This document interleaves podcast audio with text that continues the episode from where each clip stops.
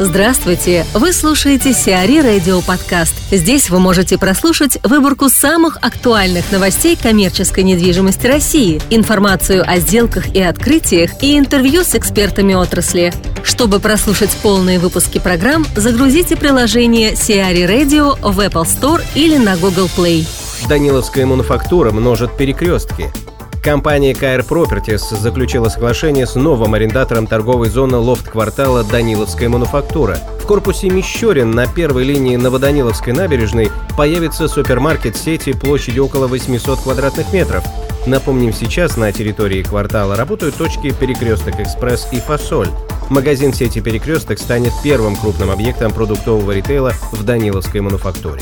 Елена Лысенкова, генеральный директор Hospitality Income Consulting, рассказывает о последствиях введения курортного сбора. Курортный сбор э, применяется достаточно много в многих странах, на многих курортах э, и имеет под собой одну там, достаточно важную цель, да, направлять эти денежные средства, собираемые, на развитие именно курортной индустрии, ее продвижение, да, и на эм, инвестиции именно по развитию данного конкретного курорта.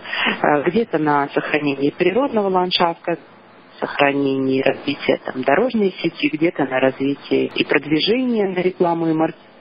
Угу. Да, объекты комплексной индустрии гостеприимства. Да? То, что вводится с 1 января, это ну и как бы и хорошо, и плохо, потому что, с одной стороны, для маленьких нерасторопных гостиниц э, и, в принципе, достаточно для большого количества среднего бизнеса еще только начался процесс бюджетирования следующего года, а это значит, что еще не установлены тарифы на следующий год, еще не установлен бюджетирование, ну, в целом расходная составляющая, и, э, в принципе, это позволит э, гостиницам гостиничным предприятиям, работающим на территории этих курортов, сформировать бюджет операционные доходов и расходов следующего года с учетом уже нового законодательного введения. Uh-huh. При этом, если говорить об увеличении тарифов, а, к сожалению, говорить, наверное, маловероятно, потому что а, гостиницы, как правило, делятся два типа. Это первые те, кто будут включать курортный сбор в свою стоимость, и те, кто будет взимать его, как во многих странах мира это делается, при заезде гостя отдельно uh от м, стоимости проживания. Поэтому фактическая цена, за которую будет покупать человек э, проживание в той или ином гостинице на территории курорта, она не изменится. И э, это раз. А второй момент, э, что, в принципе, на изменение цены э, в первую очередь влияет только рынок и отсутствие или наличие спроса в тот или иной период времени, нежели любые другие какие-то экономические или законодательные предпосылки. То, на что это влияет, это на увеличение как бы, да, себестоимости. В том случае, если гостиница включила стоимость своего проживания курортный сбор как а, часть предложения, она увеличивает свою себестоимость оказания такой услуги, при этом вынуждены удерживать средний тариф на уровне э, конкурентоспособном и воспринимаемым потребителем. Угу. В случае, если гостиница не будет включать э, стоимость проживания, а будет взимать э, при заезде отдельным трансфером денег и переводить сразу да, соответствующую сумму в законодательные органы, в принципе, никакого влияния ни на доход, ни на расход данная гостиница не окажет.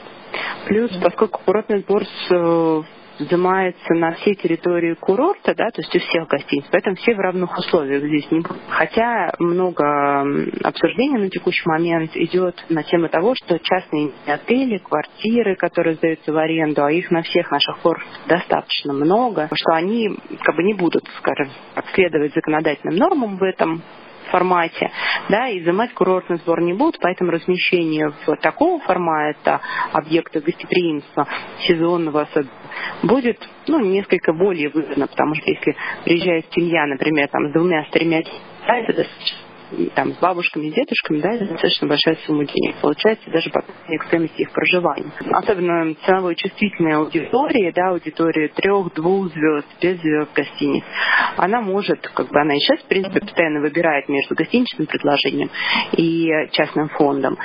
И она может уйти, как бы, да, в больший фокус в сторону частного фонда, потому что, безусловно, для нее там заплатить какую-то сумму денег дополнительную, это как бы очень чувствительный mm, факт. Да, да, конечно. Когда цена номера уже там, не знаю, выше 4-5 тысяч рублей за номер, да, то как бы там немножко другой формат э, взаимоотношений, ожиданий туристов от mm-hmm. продуктов, в котором они будут отдыхать, и от их готовности заплатить за дополнительные услуги или за дополнительные такие сборы.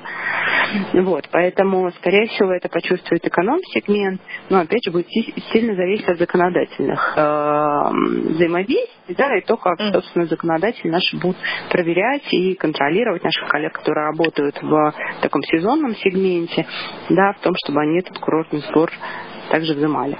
Гордеев получит контрольный пакет ГК «Пик», в составе акционеров ГК «Пик» грядут перемены, в результате которых президент компании Сергей Гордеев увеличит свою долю в девелопере до 50%. На сегодняшний день Гордееву принадлежит 29,9% «Пик».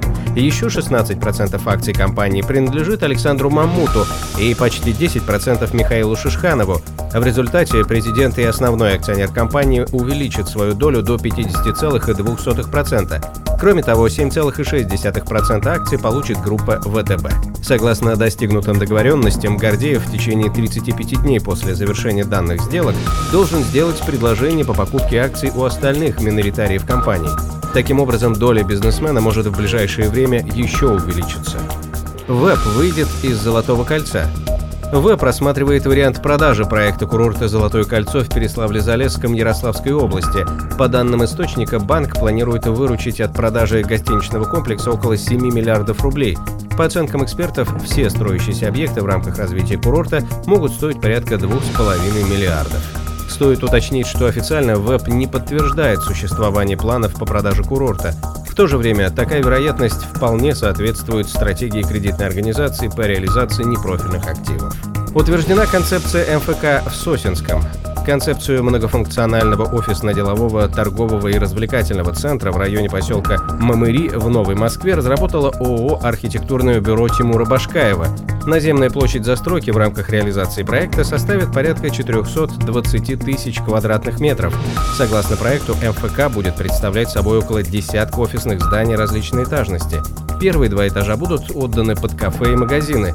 Единственное, что эксперты попросили доработать, это проходы между зданиями, расположенные ближе к Икеа, чтобы создать удобные пешеходные связи, а также продумать отделку фасадов со стороны магистрали, которые должны эффективно защищать людей от пыли и шума. Сиари Радио. Эксклюзивные рубрики «За и против», «Ноу-хау», «Ремейк», «Новые форматы». Слушайте в полных выпусках программ в приложении Сиари Radio. Приложение доступно в Apple Store и на Google Play. Более подробная информация на сайте siari.ru slash radio.